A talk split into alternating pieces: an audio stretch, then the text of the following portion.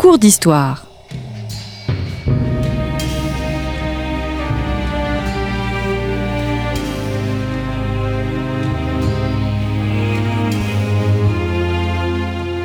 On retrouve Christophe Dickès.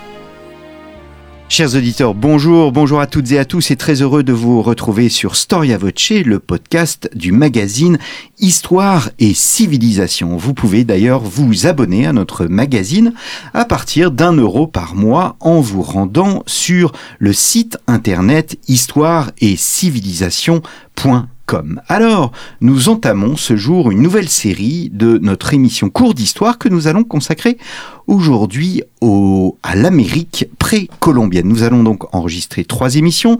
Une première aujourd'hui consacrée euh, à la découverte des Olmecs. La semaine prochaine, nous nous pencherons sur le génie des Mayas. Et enfin, nous terminerons avec l'Empire aztèque. Carmen Bernand, bonjour. Bonjour à vous et merci beaucoup m'avoir invité. Eh bien, nous vous remercions d'être venu à notre micro. Vous êtes historienne, anthropologue, spécialiste de l'histoire de l'Amérique latine. Je vous avais reçu il y a euh, deux ans de cela pour une émission consacrée aux Incas. C'est pour cette raison que nous n'allons pas parler des Incas lors de ces émissions, mais vous venez de publier un ouvrage absolument magistral. Le nouveau Belin des mondes anciens est arrivé. Il est disponible absolument dans toutes les librairies. Donc, la fameuse collection dirigée par Joël Cornet donc des premiers peuples à Tupac Amaru. La chronologie est de la dernière glaciation au XVIe siècle, donc l'Amérique latine pré-colombienne, un ouvrage comme d'habitude richement illustré et donc euh, que vous avez exclusivement écrit. Nous allons donc entamer aujourd'hui une émission, euh, Carmen Bernand, sur les Olmecs. Pourquoi avant tout, dès les premières pages de votre ouvrage, eh bien, vous évoquez 1492 comme étant une méprise. De quelle méprise s'agit-il? C'est la méprise de Colomb qui pensait qu'il se trouvait en Asie et, donc, euh, il, il, aborde des, les Amérindiens avec cette, cette arrière-pensée, et les autres aussi s'y méprennent parce que euh, on n'a jamais vu des personnages de, de la sorte qui viennent euh, de, du côté où on vient jamais euh, euh les voir.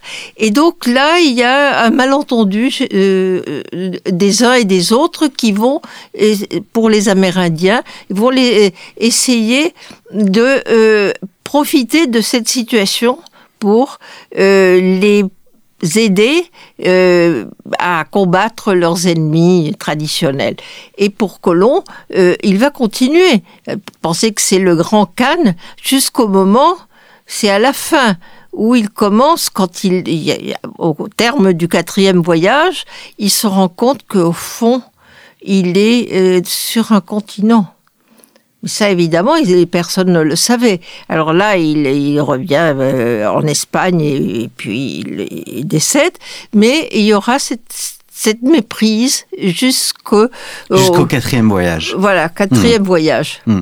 Alors, euh, évidemment, votre ouvrage est, est, très important. Il aborde à la fois ce que vous appelez la Mésoamérique, donc ça serait l'équivalent de l'Amérique centrale?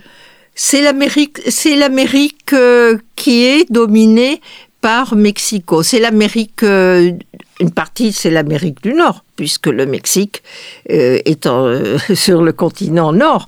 Mais c'est tout ce qui est culturellement lié à cela en Amérique centrale, parce qu'une partie inférieure de l'Amérique centrale, elle est liée plutôt au Pérou hmm. et à l'Amazonie et c'est ce qu'on appelle le monde andin. Voilà. Hmm. Donc il faut différencier. Nous allons parler au cours des trois émissions à la fois du monde andin et de la Mésoamérique.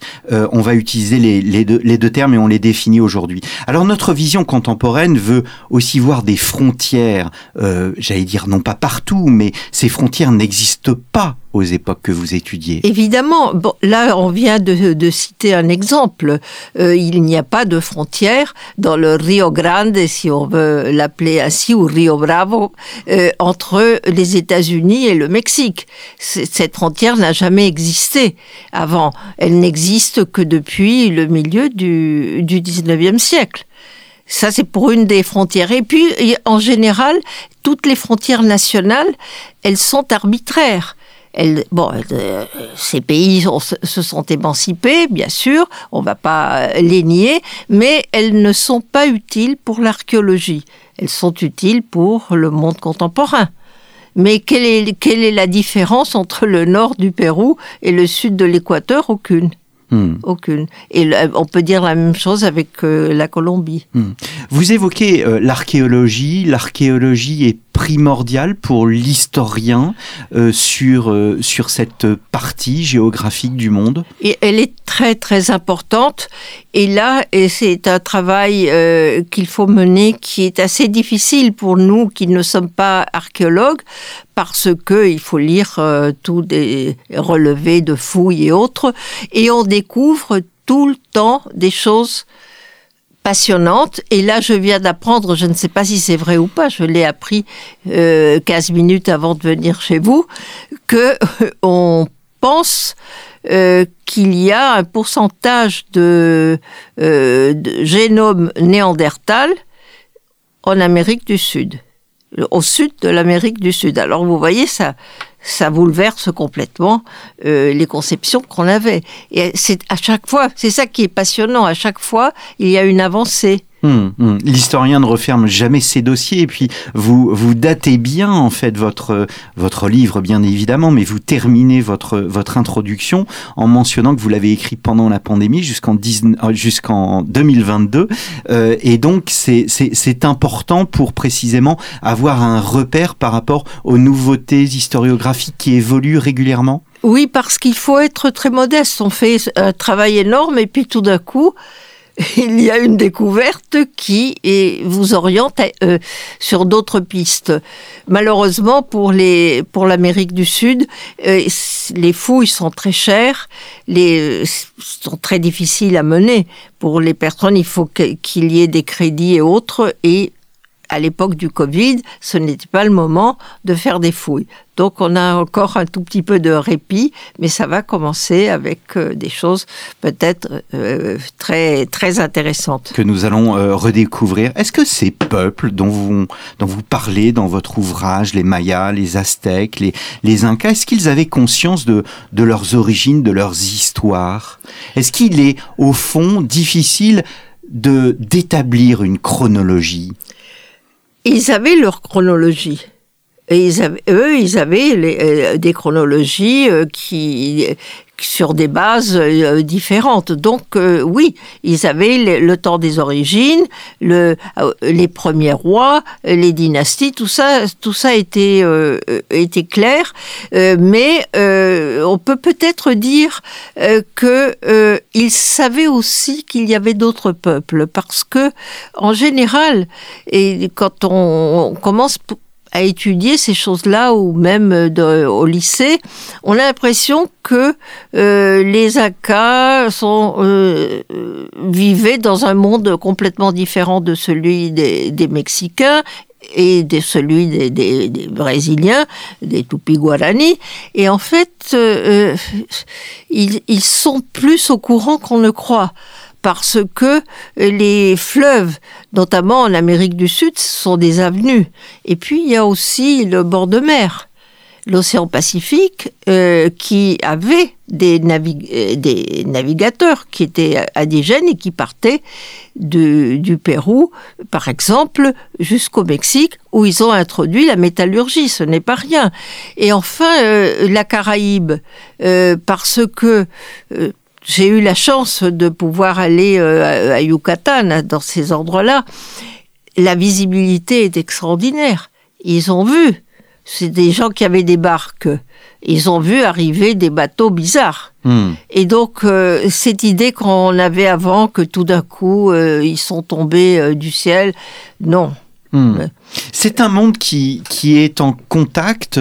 Euh, j'ai reçu à ce micro Marie Favreau qui, euh, mm. qui dans un ouvrage, un ouvrage absolument magistral sur le, la, la horde mongole, montrait que euh, cet espace asiatique était un espace de contact, d'échange marchand. Est-ce que cela vaut également pour l'Amérique latine précolombienne? Est-ce qu'il y a des contacts entre le monde inca et le monde guarani, le monde guarani et le monde mexicain, etc. Avec le monde euh, euh, euh, les Incas et, le monde Guarani, oui. Et ce sont les Guarani qui ont les premiers qui ont pillé les dépôts des Incas avant que avant la conquête des Espagnols. Ils sont partis de l'Uruguay et puis ou du sud du Brésil et ils ont remonté. Ils savaient très bien que cela existait. Donc euh, oui, ça, ça, euh, quand ce n'est pas un contact direct, c'est un contact indirect parce que les les marchands sont très puissants partout. Et alors ils vont, ils, ra- ils racontent, ils voient ce qui se passe, décrivent, et de fil en aiguille, on arrive assez vite euh, à la Caraïbe du Pérou. Hmm. Alors je voulais introduire hein, le sujet avec ces, ces questions plutôt généralistes et euh, je plonge dans la question Olmec. Nous sommes en 1500-1200 avant Jésus-Christ. Apparaît ce que vous appelez donc l'horizon. Le terme est important. Olmec. Que signifie tout d'abord le terme Olmec?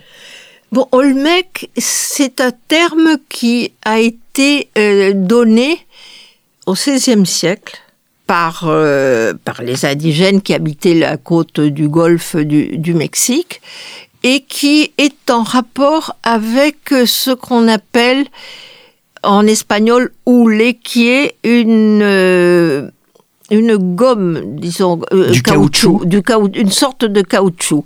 Alors, c'est les anciens, puisqu'ils habitaient au même, au même endroit, on- les archéologues après ont dit bon, ce sont des Olmecs. Euh, pourquoi pas? Bon, Là, il y a un débat. Est-ce que ce ne sont pas les mêmes? Ce ne sont pas les mêmes dates? Certes, mais euh, il y a tout de même euh, quelques constantes, je trouve. Hmm. D'abord, euh, quand on, on voit, on va dans ce pays, maintenant c'est différent parce que le Mexique a beaucoup changé. Les têtes, il y a quand même euh, quelque chose qui vous dit bon, ce n'est pas tellement euh, idiot de penser que euh, qu'il y a quand même une, un fil. euh, qui, Une continuité. une continuité comme il peut y en avoir euh, en Europe euh, avec des ancêtres euh, très éloignés évidemment. Hmm. Alors qui sont ces Olmecs? Est-ce qu'on peut parler euh, à leur endroit d'une ethnie? Euh, je crois que euh, c'est difficile de, donner un qualificatif parce qu'en fait, ce sont des, sociétés qui sont en contact, qui ont des points communs, qui ont inventé l'écriture. Parce que on pense que euh, les- les spécialistes disent oui, ils avaient une forme d'écriture qui ont une iconographie comparable. Je ne dis pas pareil, mais comparable. Et alors, euh, euh, ce il y a beaucoup de discussions. On pense que euh, il y a plusieurs ethnies qui sont culturellement les mêmes. Enfin, qui, qui se ressemblent. Alors, ce sont les Olmecs. Ce sont des différentes ethnies, mais qui ont une même culture. Et Donc ça serait, ça serait plus une culture qu'une ethnie. ce serait plutôt une culture, oui, avec euh, toutefois, toutefois cette chose que sur la côte du Golfe, on voit encore des gens. Moi, j'avais un ami qui est décédé qui était typiquement Olmec. Hmm. Et il en riait lui-même. Bon, euh, donc, je ne peux pas répondre. Je crois que C'est très difficile de, répondre. Est-ce qu'on peut parler de civilisation, même de civilisation primaire, comme les, les, les Égyptiens? Oui, oui, parce que tout d'un coup, il y a une civilisation qui surgit. Et avant, euh, c'était des gens qui euh, qui étaient des nomades, qui vivaient, euh, euh, ils, ils, ils- ils partaient dans le désert, ils, ils- ils mangeaient des, des petites bêtes du, du désert, des comment ça s'appelle les, les figues de barbarie, et tout ça. Et tout d'un coup, alors on, sait, on ne sait pas. Il nous manque beaucoup de choses. L'archéologie ne peut pas tout nous révéler. Tout d'un coup, on se retrouve avec euh, euh, des gens qui construisent des bâtiments, ce qui suppose quand même une mathématique, parce qu'on a des bâtiments qui sont encore euh, sur pied. La plupart. Et quand ils sont pas sur pied, c'est parce qu'ils ont été détruits, mais par euh, les temples modernes Hmm. euh, qui, qui ont une iconographie qui a des, des liens qui ont une sacralité. La, et puis, il y a la taille du jade, par exemple. On va prendre ce- cet exemple. Pour tailler le jade, c'est très difficile. Quand on demande à des, personnes qui savent tailler les pierres, le jade est très difficile. Il est d'autant plus difficile que eux n'ont pas de métal. Alors il faut qu'il c'est par abrasion. Vous voyez le travail pour faire ces têtes monumentales et autres. Et donc euh, cela implique euh, euh, une discipline, implique une stratification de la société. Il y a des, les gens qui savent faire euh, ces choses-là, et puis les prêtres, les seigneurs et, les guerriers. Et tout ça, on a l'impression que ça apparaît très vite.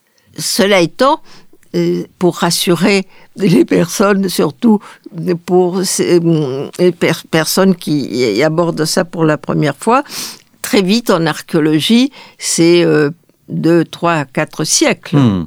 Hmm. Donc euh, euh, la tempor- té- temporalité n'est pas la même. Bien évidemment. Hmm. Est-ce que vous évoquiez l'écriture, c'est ce qu'on appelle l'écriture glyphique? Comment, c'est- pourquoi ce terme glyphique? Que signifie-t-il? Et euh, comment se caractérise cette écriture glyphique? Ce- C'est une écriture très, très abstraite de signes. Ce sont des hiéroglyphes, mais ne pas faire la confusion avec les hiéroglyphes d'Égypte, on les appelait tout simplement glyphes. Ce sont des, des lignes, des ronds. Il y a beaucoup de ronds et de points. Alors, euh, on a déchiffré euh, un tout petit peu par comparaison à ce qui va se passer plus tard. euh, on- il semble bien qu'ils da- ils dataient, qu'il y avait des dates. Hmm. Parce qu'on trouve des symboles qui se sont perpétués après euh, dans- chez d'autres peuples. Et euh, il n'y a pas euh, énormément de, de preuves, mais il y a une, une forme d'écriture et les, les spécialistes, ils sont formels. Hmm. Alors, euh, vous évoquez aussi les têtes monumentales. Que nous disent ces têtes monumentales des, des, des Olmecs? C'est euh, une des caractéristiques des euh, civilisations euh, précolombiennes? C'est une chose typique de, de cette région, sur- surtout le Golfe, mais il y a aussi euh, à Tehuantepec encore euh, des, des, des, des grandes têtes. Euh, et on va retrouver des têtes monumentales aussi au Pérou. Hmm. Mais bon, euh, là, on va se disperser parce que ça va être très compliqué à suivre. Et donc, ce sont des têtes qui donnent l'impression monumentale, énorme. Alors, il a fallu transporter ces blocs. Vous voyez déjà, il n'y a pas de bête de somme. Et, euh, il faut le, euh, il a- n'y a pas d'outils, donc euh, il faut le porter à dos d'homme. Donc, euh, on suppose que ce sont des sociétés stratifiées parce que ce n'est pas rien de porter euh, ces, grosses pierres pour les, pour les tailler.